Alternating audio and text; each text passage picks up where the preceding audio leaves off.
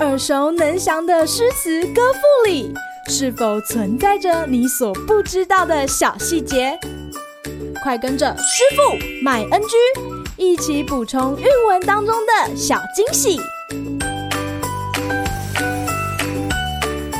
大家好，欢迎来到今天的师傅麦恩居。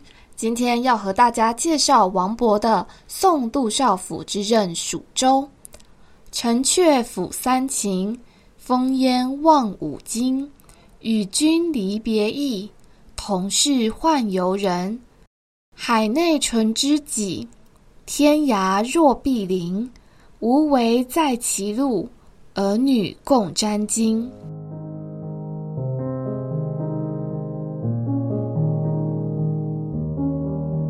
海内存知己，天涯若比邻，常常被我们用来形容资讯社会中人跟人紧密联系的状态。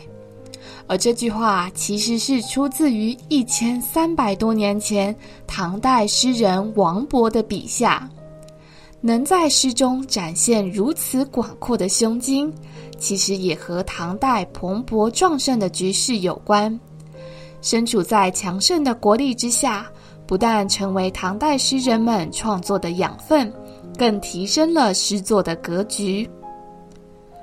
自古离别总是带有几分感伤，这首诗也不例外。即将和朋友分别的王勃，先从“城阙辅三秦，风烟望五津”点出送别的地点是在长安城，城外周遭是辽阔的关中地区。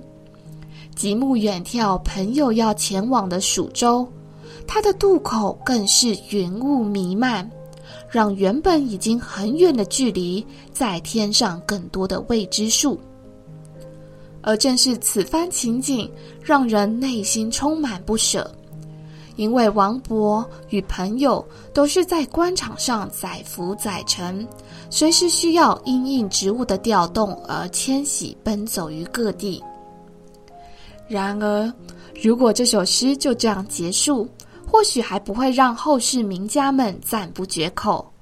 最让人眼睛为之一亮的，莫过于“海内存知己，天涯若比邻”。王勃以豪迈的语气告诉朋友：“只要有你这位知己在，就算到了天涯海角，都像在一起。”所以，我们不要在这分别时刻像小儿女一般感伤落泪，看开一点吧。今日 NG 点，第一句“城阙辅三秦”的“阙”要念四声“阙”，意思是城郭宫阙。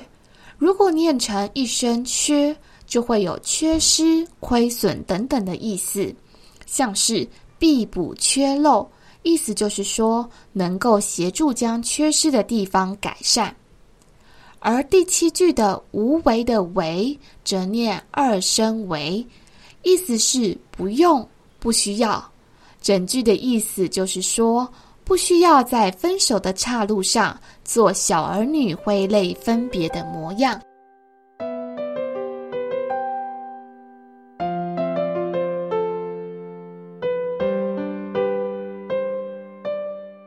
好啦，今天的师傅麦恩居就到此结束。如果对于王勃的生平和贡献有兴趣的话，记得看看以下动画连结哦。感谢收听今天的师傅麦恩居。想要了解更多有关韵文的趣味知识，请记得按下订阅键，follow 我们，让你的诗词歌赋不 NG。